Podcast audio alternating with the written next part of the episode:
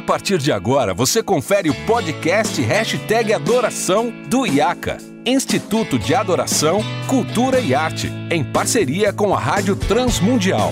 Apresentação, Renato Marinoni.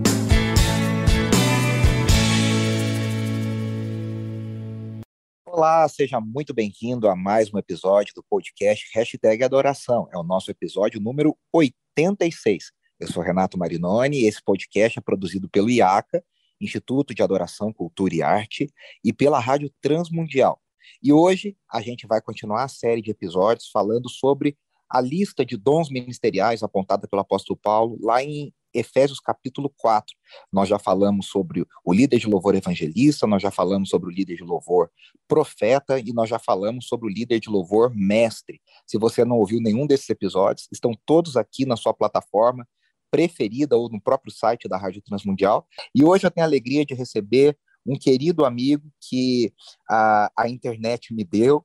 A gente tem como uma paixão comum a adoração da igreja, pensar na adoração da igreja, discutir sobre o culto, como nós podemos uh, ter um culto mais bíblico, de mais qualidade, que forme as pessoas melhor em adoração um cara que eu tenho aprendido a respeitar e que tem abençoado muito, muito as pessoas e a igreja brasileira, meu querido amigo Drew McAllister. Seja bem-vindo, Drew. Obrigado, Renato. Obrigado aí pelo convite. É uma honra poder participar do hashtag Adoração, que eu já ouvi tantas vezes e agora tenho a honra de poder participar. Obrigado pelo convite. Muito bem.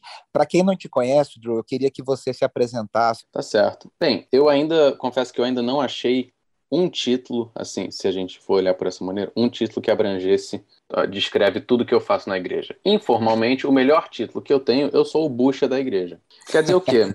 Eu sou o, aquele cara que chega cedo, que sai tarde. No caso, eu sou irmão, é, filho, sobrinho, neto de pastor. Eu cresci, minha mãe cuidando da, do ensino infantil, um, a gente trancando, abrindo e trancando a igreja. Então, minha vida toda se estendeu nisso.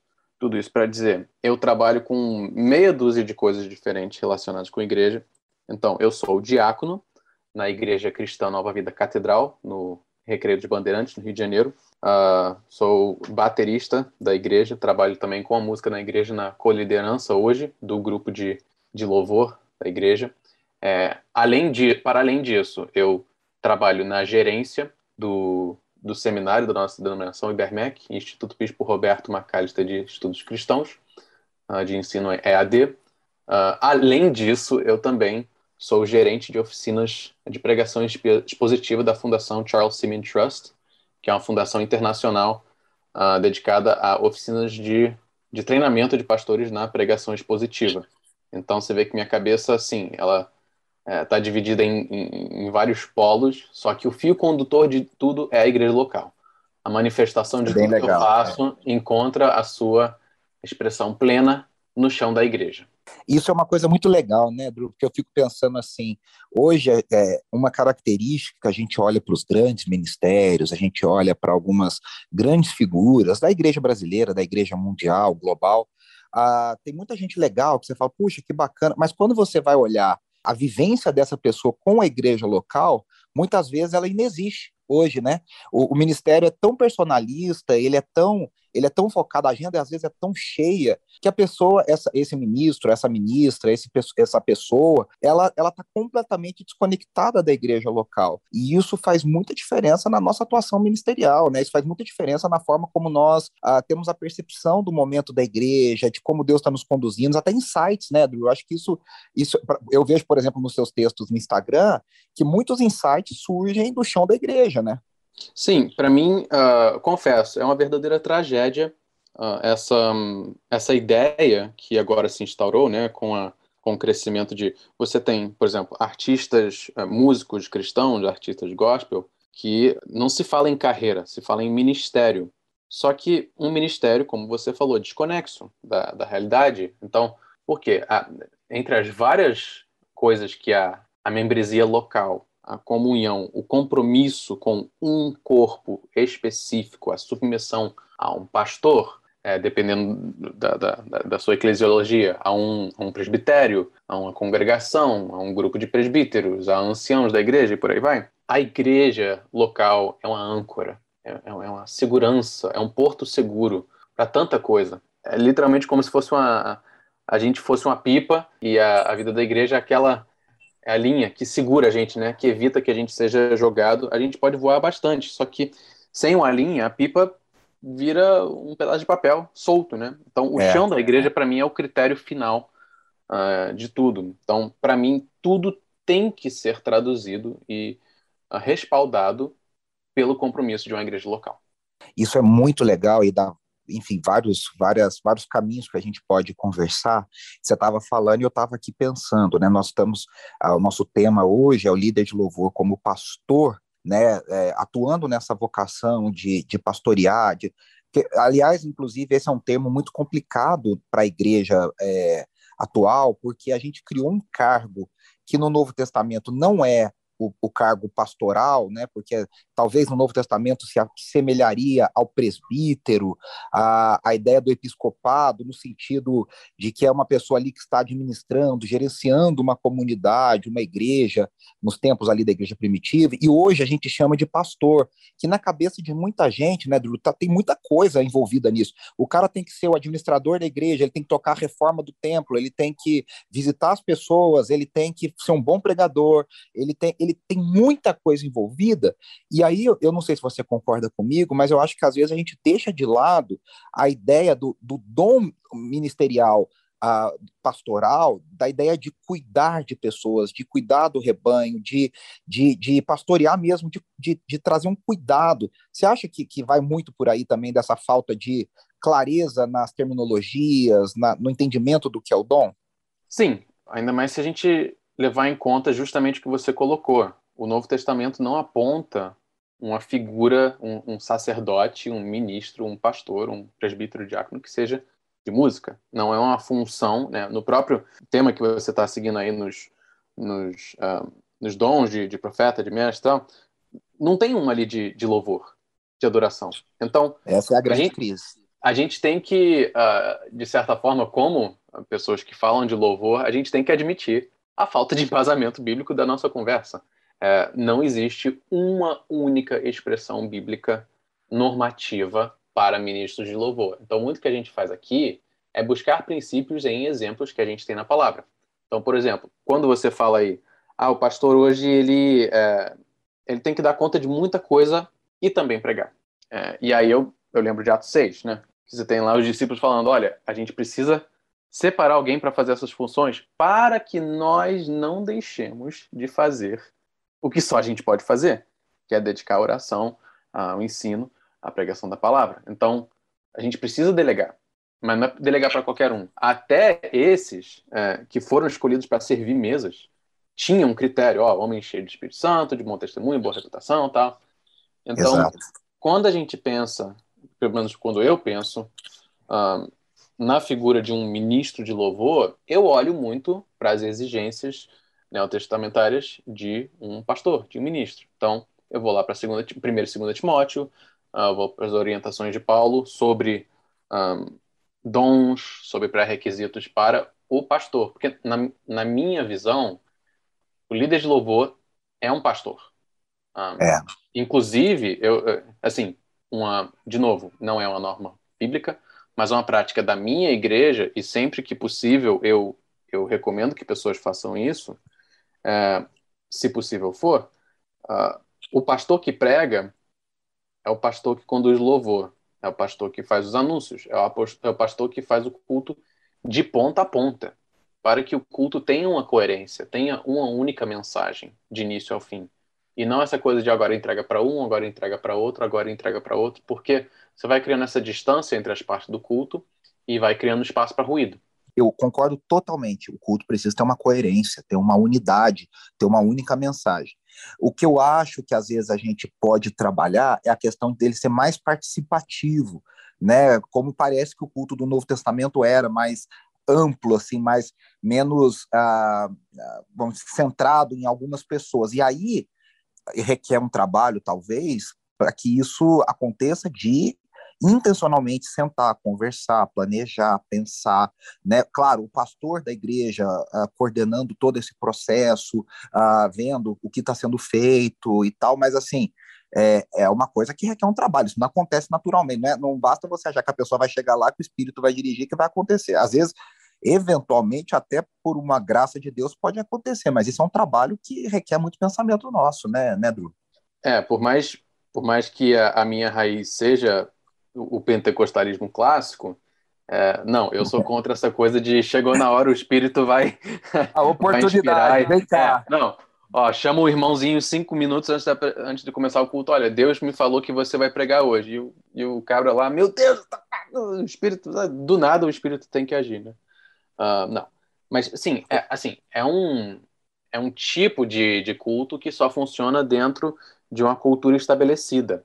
Então, uma é. congregação devidamente discipulada e ensinada acerca das, das funções de cada, cada parte do culto, qual é a função disso, qual é a função daquilo tal. Então, por exemplo, é, hoje lá na igreja, assim, uh, se me permite uma, uma flexibilização do que eu uh, propus, uh, eu acho que o pastor deve reger de início ao fim.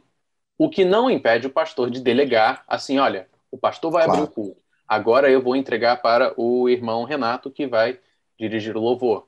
Ou, se, em caso, né, nem todo pastor uh, tem aptidão musical. Ok, o pastor está no microfone, olha, agora um, eh, o irmão tal vai nos liderar no cântico tal. Aí ele acabou de cantar, o pastor pega o microfone de novo e engata numa oração. É, uhum. Também não precisa ser essa coisa. É, a gente tem flexibilidade suficiente para não ficar na mão de um ministro de louvor que tem que e aí acontece o extremo oposto, né? Entrega na mão do ministro louvor e ele lê a Bíblia e prega e, e, e canta uma música e faz uma oração e ministra, aí bota mais uma pregação de cinco minutos. Eh, pregou cinco vezes uh, em, em, no meio de seis músicas e o tempo que sobra o pastor prega. É aí que tá, né? Porque a gente fala do líder de louvor como pastor, e aí alguns podem pensar, alguns que estão nos ouvindo podem pensar, ah, então, caramba, eu tenho que falar bastante, eu tenho que fazer uma boa, uma boa administração. Boa... E a gente não está falando da administração, nós estamos falando de pastorear através das canções escolhidas, porque primariamente a função do ministro é cantar né?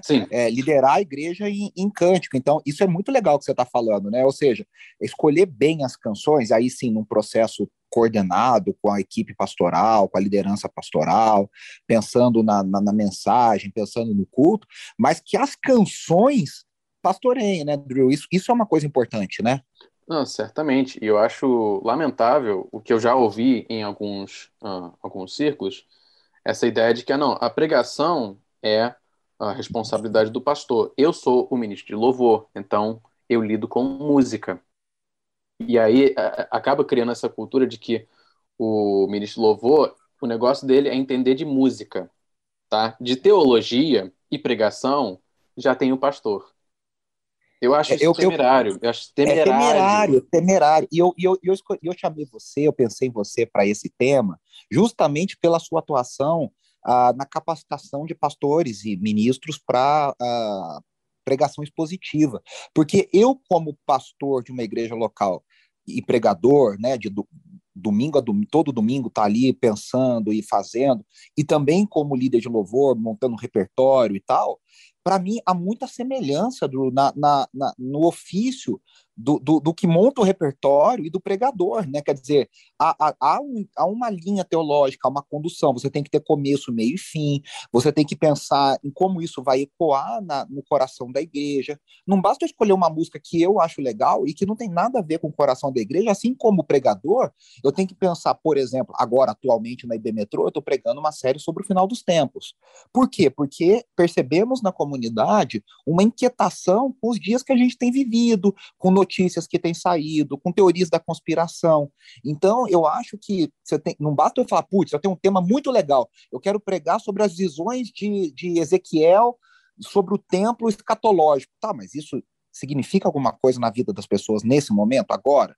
Né? É, uhum. É, não basta ter um tema legal. E eu acho que muito ministro louvor não tem essa consciência, né? Por isso que eu queria te ouvir sobre isso.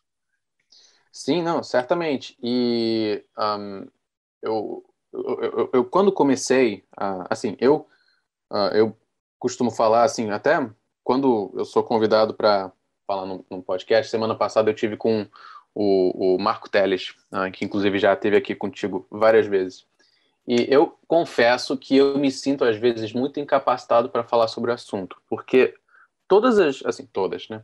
Muitas das minhas conclusões não vieram de uh, análise e leitura e pesquisa extensa sobre o assunto. Muito veio de observar. Uh, eu toco na igreja desde meus uh, 12 anos. Estou com 35, então já vão lá 23 anos de, de música de igreja, né? Então, e aí fiz seminário, uh, trabalho com essa questão da pregação expositiva. Na minha cabeça, eu faço as conexões entre as diversas partes. E confesso que ao começar a formular, a sistematizar os meus pensamentos a respeito de louvor, inevitavelmente eu, eu a, a, distância entre a pregação e o louvor para mim começa a sumir. Mas, mas some. Eu tenho dificuldade de falar de louvor sem trazer para o louvor todos os parâmetros de uma pregação. Porque na Isso minha é cabeça, é. na minha cabeça são dois lados de uma mesma moeda. Ou Exato. até Lutero, Lutero falava que o, o louvor é pregação musicada. É, então, é, louvor é pregação. Também. Eu falo muito isso na IB Metrô para os meus alunos, eu, né, graças a Deus a gente tem trabalhado aí com muita gente, formando novos líderes. Eu sempre falo isso, aliás, bem, bem lembrado de Lutero, a gente celebrou a reforma protestante ah, no, no, último domingo, mas uhum. é, a gente falando exatamente, eu falo isso, gente, nós vamos cantar o sermão. Nós vamos uhum. cantar o sermão, né? Isso é muito legal. Eu penso até em pontos, às vezes, né? O ponto do sermão é o ponto daquela música. Isso é muito legal, ah, cara. E eu, eu pessoalmente, sim. Eu, uh, com meu irmão é o pastor da igreja. Uh, ele conduz o culto de domingo à noite. A gente seleciona o louvor de acordo com o esboço da pregação. É, olha, é, a apresentação, o texto diz isso e tal, a aplicação é aqui e tal. Então, qual, aí eu, o que eu costumo fazer com meu irmão, por exemplo? É, hoje a gente já está tão bem azeitado um com o outro que a gente já faz isso há anos. É, a gente já está tão bem azeitado que não, o processo não é tão travado, é muito mais natural. Ele já seleciona e eu praticamente só uh, dou uma passada final se eu tiver alguma sugestão de mudança de música, mas em geral a gente já já dá conta, nem sem se falar, a coisa já sai direito, que a gente faz isso há tanto tempo. Mas de, de colocar, olha, qual, qual é o tema do sermão? Qual que é a palavra mais recorrente no texto? Que que, lá, se for uma carta de Paulo, o que que Paulo está tentando aplicar aqui? Vamos buscar músicas que fazem as mesmas aplicações do sermão. Para, é, é, repetição é a mãe da como é que é? Repetição é a mãe da educação? Não lembro, mas tem um, um a ideia está um aí. Assim. A ideia está aí, né? Repetição. Então, se, o, se a pessoa vem para o culto e ela ouve, né? Sei lá, leitura de abertura, graça. Uh, terceira música, graça. Quarta música, graça. Aí chegou vai pregar um sermão, graça. Então, ela chega em casa, vamos supor, né? Aquela coisa de filho de pastor. Filho, o que que. É, sobre o que, que o pastor pregou hoje? Ah, foi sobre graça. Hum. Então, não tenha dúvida disso. A pessoa lembrou exatamente o tema. Se ela não lembrou de mais nada, ela lembrou do ponto principal do culto. É, é. Então, por isso que a unidade do culto é importante. É, o, o, um amigo próximo meu, que já teve aqui contigo, Gabriel Carvalho, Uh, ele costuma usar ilustração. Imagina que você vai assistir Sessão da Tarde, lá na Globo, aí você começa, é, parte 1, Vingadores, né? Vingadores Ultimato, sei lá. Aí tá lá, a cena tal, aí de repente uma cena tal e o Capitão América, pá, intervalo comercial. Aí chega na, no segundo bloco. É o segundo bloco de Senhor dos Anéis, O Retorno do Rei. Pô, mas, mas, mas peraí, é outra história. É, aí, segundo bloco comercial. Aí, terceiro bloco, Lagoa Azul, porque afinal é sessão da tarde, então sempre vai passar Lagoa Azul. É, e assim, é como se você assistisse blocos separados de três filmes diferentes, e depois de é. uma hora e meia, duas horas de sessão da tarde, você não sabe que filme você viu. Você não excelente, sabe, não tem um enredo. É. é. e, é, e é, infelizmente é isso que acontece em muito culto. O pastor fala: ah, eu já me encarreguei de preparar a pregação, então eu vou entregar o louvor na mão de outro. Ó, escolhe um louvor aí. Ok, vamos supor. É, Aí o, o, o, ministro de louvor tá lá só falando sobre. Só, devocional da semana inteira dele tá em, em Filipenses. Ele tá alegria, alegria, alegria. E ele vai escolhe louvor daquela semana. Ah, a alegria está no coração. E Gerson Borges, tu és a alegria da minha alegria. Tá? E aí chega na hora do sermão. Pastor emenda Salmo 51. É. Uma confissão. Aí arrependimento, o cara no pó, Como é que miserável fica? homem. Pior que pensando nesse, nesse exemplo aí, poderia até usar aquele versículo, né? Devolve, devolve minha alegria da salvação, mas é, dá para puxar ainda, fazer uma conexão. Mas essa coisa, você tem um, um tom no início do culto, outro tom no final do culto, eu e costumo falar que vira uma bipolaridade no culto, Exatamente. né? O culto é bipolar, você vai tendo oscilações assim bruscas de emoções, desconexas. E aí você está falando Mas... uma coisa, Drew, que hum. só, só para só te devolver, Sim. que eu quero continuar te ouvindo, que assim, você está falando uma coisa que me, me deu um clique aqui, né? Você está hum. falando da preocupação pastoral do líder de louvor e você está falando de um olhar pastoral do próprio pastor para o período de louvor, que Sim. muitas vezes não acontece. Muitos pastores Sim. não têm um olhar pastoral sobre o momento de louvor, talvez por não valorizá-los e não entendê-los, né? É, isso para não dizer de pastores que só chegam, só entram no templo no final do louvor, né? Ele aproveita, é. ó, bota na mão de outro para abrir o culto, que eu vou acabar de me concentrar na palavra aqui, preparar a palavra para só chegar na hora da palavra. Então, o próprio pastor, infelizmente, ele já mostra a postura dele perante a, o quanto ele, o quanto ele desvaloriza o louvor uh, ao não é. participar do louvor, né? É. Mas é agora uma coisa que eu trazendo justamente essa questão de pastoreio, né?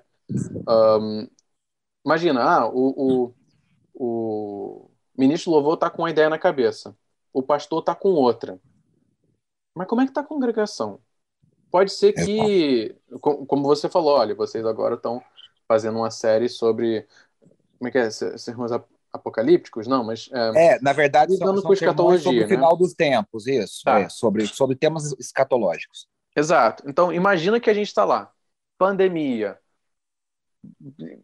metade da igreja perdeu familiar uhum. para a pandemia. Para Covid, COVID, isso. É, e chega um ministro e, e, sei lá, gente, vamos lá, pelo Senhor, marchamos sim.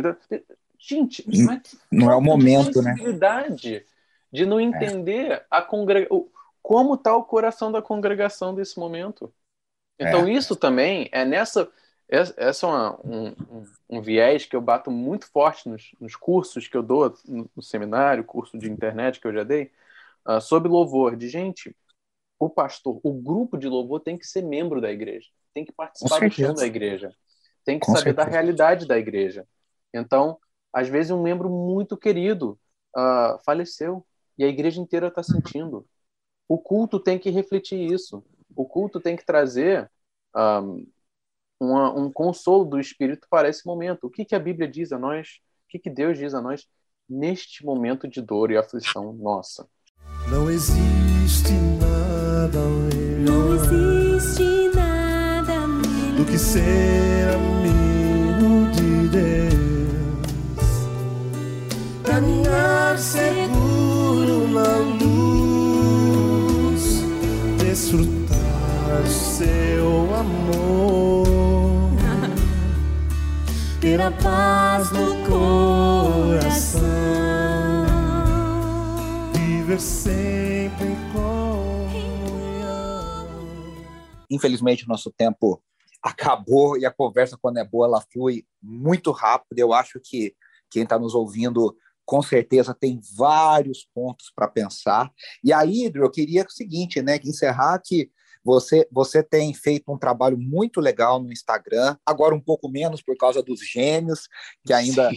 são pequenininhos, mas mesmo assim tem continuado fazendo. Os cursos estão disponíveis ah, para as pessoas acessarem, participarem, comprarem, com valores muito acessíveis. Eu queria que você falasse um pouquinho, então, como que as pessoas podem também aprender com aquilo que você tem colocado, disponibilizado, como é que as pessoas podem te seguir, te conhecer. Fala um pouquinho aí para o pessoal para a gente é, encerrar. Sim, então, uh, hoje uh, eu, eu, escrevo muita coisa no, no próprio Instagram, que é uh, o lugar que eu consigo publicar mais coisa, ter maior interação. Eu, eu gosto de abrir caixa de pergunta sempre que possível, tem sido cada vez menos possível, caso meus, meus dois filhos vão fazer quatro meses essa semana. Uh, mas uh, meus textos imediatamente eu, eu boto no Instagram. Para além deles, tem o, seminário que eu trabalho, que é o, o, o IBRMEC, uh, mas a gente tem um projeto chamado Vida de Igreja, com.br, que é uma plataforma com cursos sobre várias coisas, desde um, curso para casamento, uh, formação de professores de escola bíblica. Os meus eu tenho dois cursos relacionados a louvor que estão lá, que é um valor de assinatura de R$ 27,90 por mês, um valor baixo. A gente fez a coisa bem barata mesmo para poder deixar o mais acessível possível. E uh, recentemente eu comecei a contribuir também para o Cante as Escrituras. Uh, então, meus textos de louvor, especificamente, vão para o Cante agora, menos para a minha página pessoal. E no Instagram, hoje o Instagram, a ferramenta que eu mais dedico tempo é a porta de entrada, digamos, se você quer conversar comigo, tirar dúvida, qualquer coisa, se tiver uma ideia. Uh, eu também dependo muito, de novo, eu dependo do que acontece na minha igreja para ter ideia para texto, eu dependo do que as pessoas me perguntam, para pensar, olha, eu, tá aqui um. De novo, é, minha tendência é sempre ouvir a congregação. O que está passando na cabeça das pessoas? Eu quero abordar isso. Então, é, vai, meu cartão de visita, por assim dizer, é o meu Instagram. Então é arroba Drew, é, Andrew, né, meu nome. Eu queria botar Andrew McAllister, mas não estava disponível. Mas arroba Drew, é, D-R-E-W, McAllister, M-C-A-L-I-S-T-E-R. Isso aí, muito. Olha, eu tenho certeza que você que nos ouve que não conhece o trabalho do Drew ainda vai ser muito abençoado, como eu sou desafiado. Obrigado pelo papo, obrigado pela conversa. Um beijo para os pequenos, para a Lívia. Deus abençoe bastante, viu? Obrigadão, Renato. Mais uma vez, obrigado aí pelo convite. Você que nos ouve, lembre-se que na semana que vem nós vamos voltar com mais um episódio, se Deus assim permitir, do hashtag Adoração, com mais convidados especiais, buscando sempre essa conexão sua com a igreja local, como você pode abençoar mais a igreja local. Lembre-se que todos os episódios do hashtag Adoração e todo o conteúdo produzido pela Rádio Transmundial está lá em transmundial.org.br e também temos muito conteúdo lá no meu Instagram, no arroba renasmarinone, com o i no final, e no arroba IACA Brasil. Lembre-se, mande esse link, esse episódio e todos os outros episódios do hashtag Adoração para sua equipe de louvor, para pessoas que você quer que ouçam esse conteúdo também para abençoá-las. Um grande abraço e até semana que vem. Preciso ser mais.